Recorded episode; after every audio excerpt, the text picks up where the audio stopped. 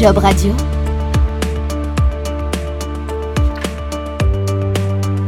Édition spéciale. Selon le dernier baromètre des perspectives d'emploi réalisé pour ce premier trimestre par Manpower Group, les intentions d'embauche sont à la baisse en 2024. Au premier trimestre, 32% des entreprises françaises prévoient de recruter et c'est 10 points de moins par rapport au trimestre précédent. Une bonne nouvelle tout de même, selon le même baromètre, à 13%, la part des entreprises qui envisagent de réduire leurs effectifs en ce début d'année reste stable. On reste donc dans un contexte de pénurie de talents face au ralentissement économique. Les entreprises qui doivent malgré tout répondre à des enjeux de digitalisation, d'innovation ou de transition écologique vont prioriser les embauches. Alors quels sont les métiers qui vont continuer de recruter cette année?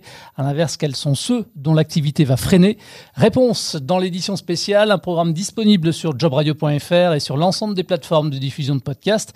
Et pour garantir un maximum de visibilité, eh bien n'hésitez pas à réagir à cet épisode depuis ces mêmes plateformes. Un commentaire, des étoiles, tout est bienvenu. En tout cas, un grand merci.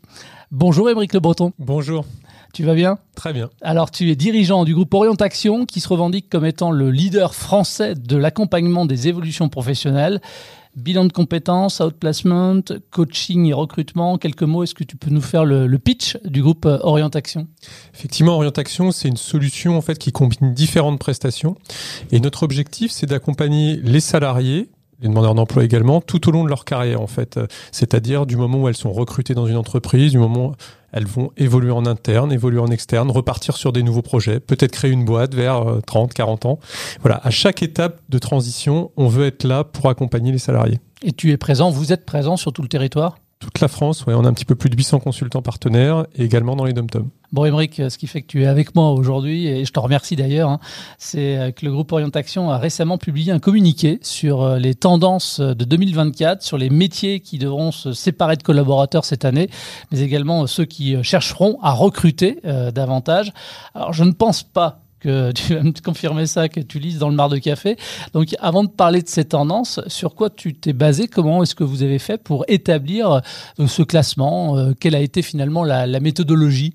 La méthodologie, c'est d'abord des analyses en fait euh, de différents données macroéconomiques. Hein. On se base beaucoup sur voilà notamment les chiffres de la Banque de France, par exemple sur les fermetures d'entreprises, mais également aussi des tendances sectorielles. C'est-à-dire c'est aussi beaucoup d'analyses sectorielles, de grandes évolutions qu'on voit. Alors dans les secteurs dont on va parler aujourd'hui, il y en a certains qui sont touchés depuis de longues années et ça continue, donc c'est pas une surprise. Mais l'idée, c'est bien de le rappeler aux gens qui travaillent dans ces secteurs qu'il est peut-être temps de voilà de, de bouger.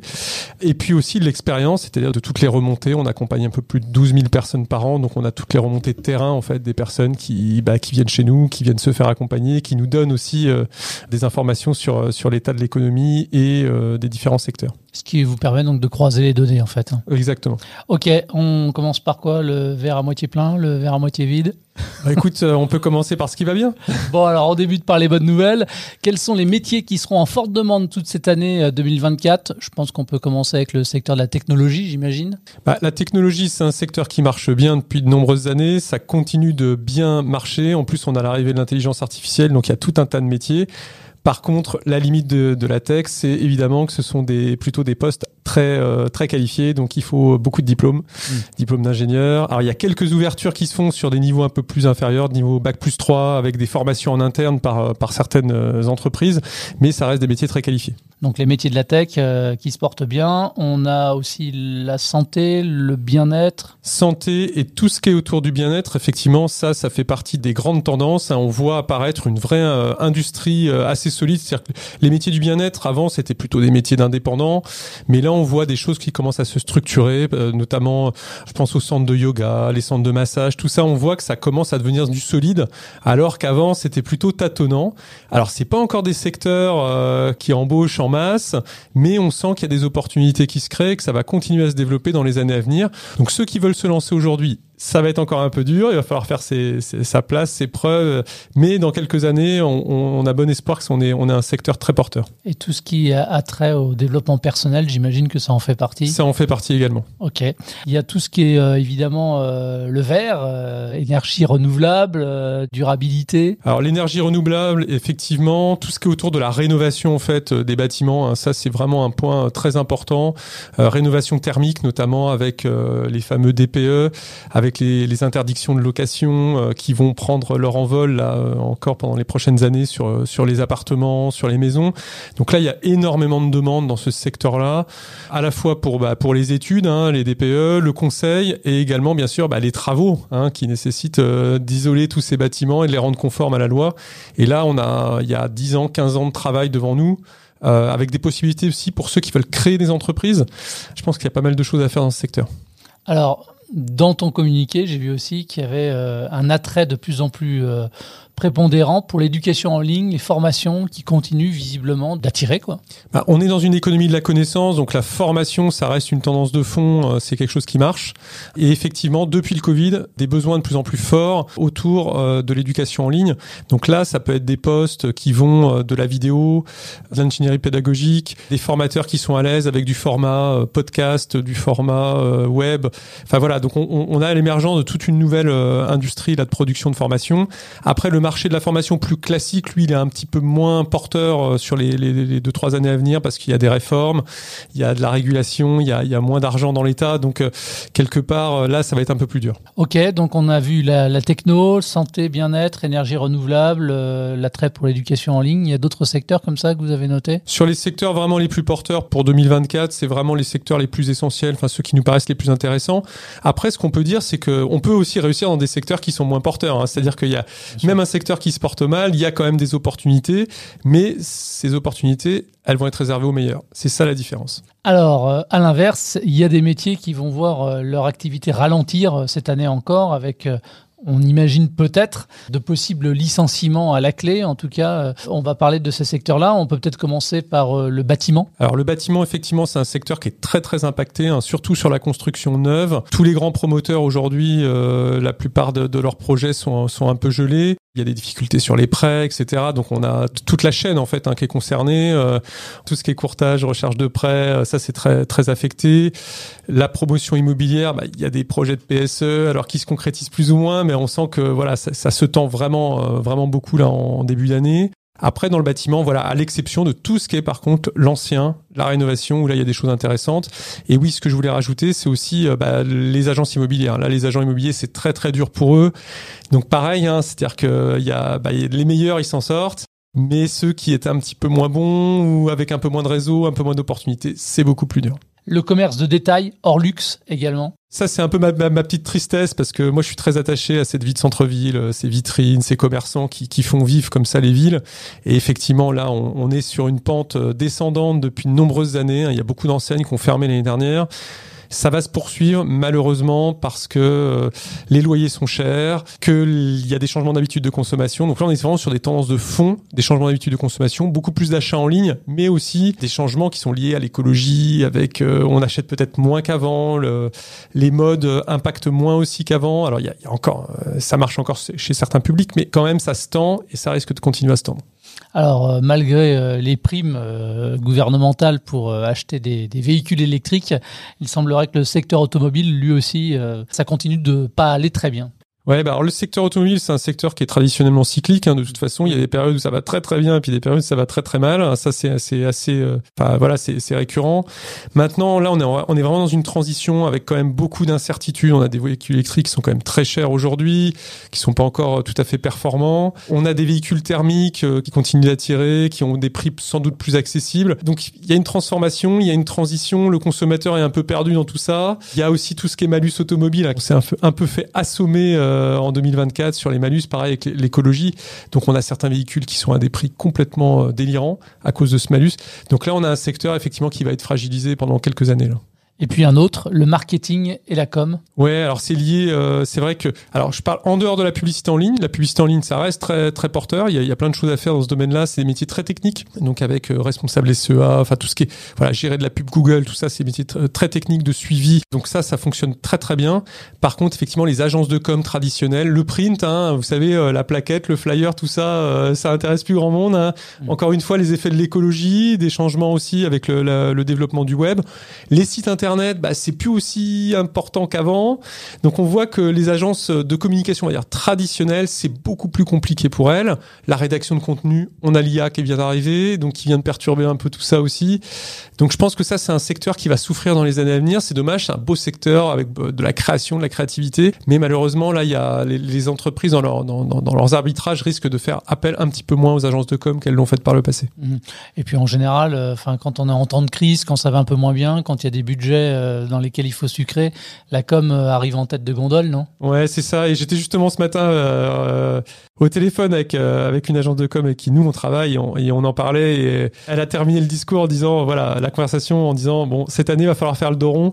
Ils vont ils vont s'adapter, mais c'est des secteurs où ça il y a il y a beaucoup de monde aussi hein, dans ce dans ce secteur. Il y a beaucoup de gens que ça intéresse de travailler dans le marketing et la com.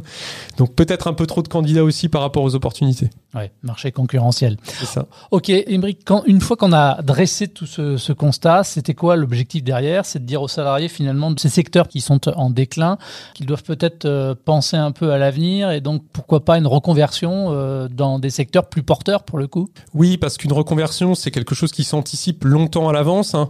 C'est un peu, moi, c'est toujours un peu dommage quand on, quand on reçoit dans nos cabinets des gens qui ont été licenciés, qui ont perdu leur emploi parce que leur boutique a fermé, leur entreprise a fermé. C'est toujours un crève-cœur. Donc plutôt être dans l'anticipation, se dire essayer de, de, sentir un peu ces grandes tendances et puis tout doucement, voilà, chercher à évoluer, acquérir de nouvelles compétences, euh, se former, faire un million de compétences à un moment donné, à 30 ans, 40 ans, pour faire le point, se dire bah tiens, dans quel domaine je pourrais aller, vers quoi je pourrais me diriger? Je travaille dans une petite boutique, là ça me plaît bien aujourd'hui, mais euh, peut-être que dans 5 ans je pourrais faire autre chose. Ça pourrait être quoi? Alors justement, puisque tu parles du bilan de compétences, euh, mmh. continuons là-dessus. Pourquoi c'est important de le faire euh, une, deux ou trois fois même dans sa carrière, voire plus? Bah déjà aujourd'hui, ce qu'il faut dire, c'est qu'il y a à peu près 130 000 millions de compétences qui sont réalisées chaque année par an. Donc ça veut dire qu'il y a un salarié français, il réalise même pas forcément un seul bilan dans sa vie. Et pourtant, c'est essentiel parce que c'est se poser, essayer de se donner un horizon Finalement, le bilan de compétences, ça touche à quoi? Ça touche au métier, finalement, trouver un emploi, pouvoir exploiter ses compétences, avoir un salaire, mais c'est aussi euh, avoir un métier qui nous plaît. Donc, si on veut conserver cette liberté de choisir son avenir professionnel, de trouver un métier dans lequel on se sent bien, il faut être en anticipation. Et le bilan, ça sert à ça, finalement. Ça mmh. sert à essayer de se dire, bah voilà, dans quelle direction j'ai envie d'aller? Et la direction qu'on va choisir, c'est une direction qui est à la fois épanouissante. Un job, c'est fait aussi pour, pour prendre du plaisir, mais aussi où on va pouvoir trouver des opportunités sans trop galérer, sans que ça soit trop difficile plus. Hmm. Quand on parle de bilan de compétences, on parle de quoi? De, compétences techniques Ça peut être des compétences soft aussi? Finalement, le bilan de compétences, il porte très très mal son nom parce que c'est tout sauf un bilan en réalité. Hein. Hmm. En fait, c'est plutôt quelque chose, une projection vers l'avenir. Hmm. Effectivement, il va y avoir une partie du bilan qui va être consacrée à savoir qu'est-ce qu'on sait faire techniquement, qu'est-ce qu'on a comme soft skills, c'est-à-dire euh, comme qualité. Ça, c'est important aussi pour prendre confiance en soi. Mais on va essentiellement travailler sur le projet. J'ai envie de faire quoi En fait, j'ai envie de faire quoi? C'est quoi mes contraintes? C'est quoi euh, mes équilibres de vie, c'est quoi euh, mes ambitions? Enfin voilà, c'est vraiment beaucoup plus tourné vers l'avenir que vers le passé. Tu fais aussi du conseil en évolution professionnelle? Non, il y a un réseau de conseils en évolution professionnelle qui existe en France, euh, qui est très bien aussi, qui est une prestation un petit peu plus courte que le bilan de compétences. On est plutôt sur du conseil ponctuel. Alors, il y en a certains qui proposent un accompagnement un petit peu plus approfondi, mais pour moi, pour une réflexion sur euh, reconversion, évolution, euh, voilà, surtout sur des projets euh, importants, le bilan de compétences, ça reste le bon outil. D'accord. Il est fait par qui ce, bilan de compétences? Par des consultants. Un bilan de compétences, ça dure combien de temps? Entre 4 et 6 mois normalement. D'accord. Avec plusieurs étapes, comment ça fonctionne en fait? Dans la formule classique, on est sur 8 entretiens de 2 heures. Voilà, sur lesquels on va, on va travailler des points très particuliers comme ses valeurs, ses besoins, ses motivations, sa personnalité. Vous voyez, c'est des, des, des, thèmes comme ça assez forts donc ça remue un peu hein, parce qu'on s'interroge, on apprend aussi à se connaître, à, se redécouvrir, et puis aussi des thèmes vraiment axés, voilà, compétences, projets. On va passer des tests. Hein. ça peut être un test de créateur d'entreprise, ça peut être un, un, test de personnalité, un test de, de, de, management, voilà, pour voir si c'est des métiers dans lesquels on pourrait être à l'aise ou des, des, fonctions dans lesquelles on pourrait être euh, en réussite. Tu arrives à avoir euh, des études quali entre guillemets euh, suite au bilan de compétences qui ont été faits en passant par Orientation Alors nous chez Orientation, oui, bah, déjà on suit en fait euh, le taux de satisfaction, ce, que font les gens, etc. l'issue d'un million de compétences, et on a fait réaliser, l'année dernière une étude hein, par un cabinet qui s'appelle Asteres, qui est un cabinet indépendant, pour voir aussi les effets. Et ce que cette étude a montré, hein, c'est ce qui est vraiment bluffant, c'est ce côté euh, confiance en soi, bien-être qui ressort de la prestation. C'est vraiment une prestation en fait, souvent, on, entre dans la prestation un peu, voilà, on est un peu bof quand même, hein, on, est un peu inquiet, on n'est pas forcément tout à fait bien dans ses baskets, et on ressort avec une grosse patate, avec une envie, quoi, une envie de d'investir cette vie professionnelle qui est quand même un, une source de satisfaction. On est quand même pas mal guidé par nos croyances limitantes aussi, ou en tout cas euh, qui nous empêchent d'agir, et peut-être justement que ce bilan de compétences permet de, bah non, au contraire, de, de mettre les choses clairement, quoi. Ouais, exactement. Alors c'est vrai que j'ai vu il y a deux jours, euh, enfin ou la semaine dernière, ils ont sorti une étude là sur le sexisme. C'était c'était drôle quoi. On voit ressortir encore ses croyances en fonction du sexe, de ce qu'on peut faire ou pas, ou pas, euh, de l'âge. Euh, enfin voilà, c'est vrai qu'on a on a en fonction de son milieu social aussi tout ça. On a on a voilà, on, va généralement vers ce qu'on connaît. Et le bilan c'est ça, c'est une occasion d'ouvrir en fait, hein, de se dire ah ouais mais tiens j'y avais pas pensé et ça pourrait me correspondre. Et en plus je pourrais y arriver parce que souvent on pense qu'on peut pas y arriver et en fait si quoi. Mm. Et, et la personne qui a terminé son bilan de compétences, vous continuer à la suivre derrière. Qu'est-ce qui se passe pour elle? Six mois après le bilan, il y a un rendez-vous un petit peu pour voir l'état d'avancement de, son projet. Et après, les consultants généralement gardent contact en fait avec les gens parce que c'est, je vais pas dire que c'est une relation d'amitié qui naît euh, de, cette prestation, mais souvent on a quand même passé un bon bout de temps avec quelqu'un. On lui a dit des choses qu'on n'a peut-être pas dit à d'autres personnes. Hein. On se livre aussi beaucoup pendant cette prestation. Et donc forcément, ça crée des liens. On parle de, de consultants, tu as parlé de consultants, est-ce qu'il y a aussi des, des coachs carrière? Est-ce que tu fais la différence d'ailleurs entre les deux ou pas? Alors chez nous, on les appelle, on appelle consultants, hein, parce que c'est voilà, c'est le terme. Mais en réalité, dans les consultants, on a des gens qui sont psychologues du travail, on a des gens qui sont coachs, on a des gens qui sont des consultants en ressources humaines de métier. Voilà, donc chacun vient un peu avec sa, son expérience. Nous, on les appelle comme ça, mais il va faire appel à différentes techniques euh, issues de son, son, son historique.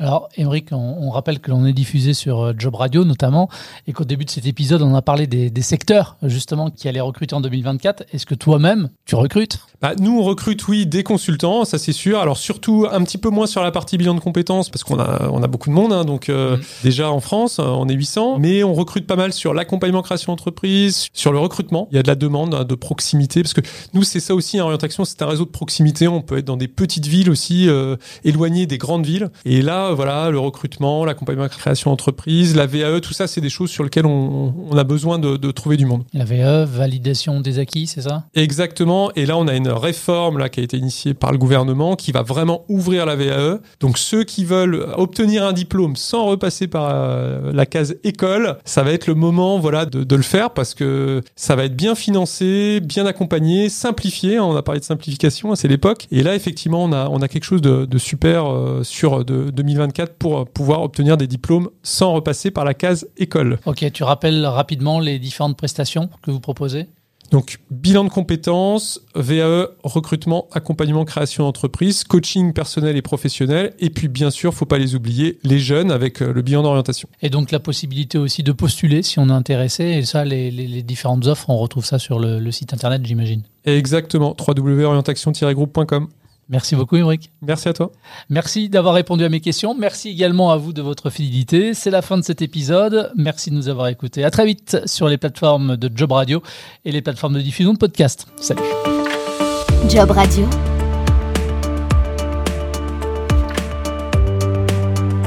Édition spéciale.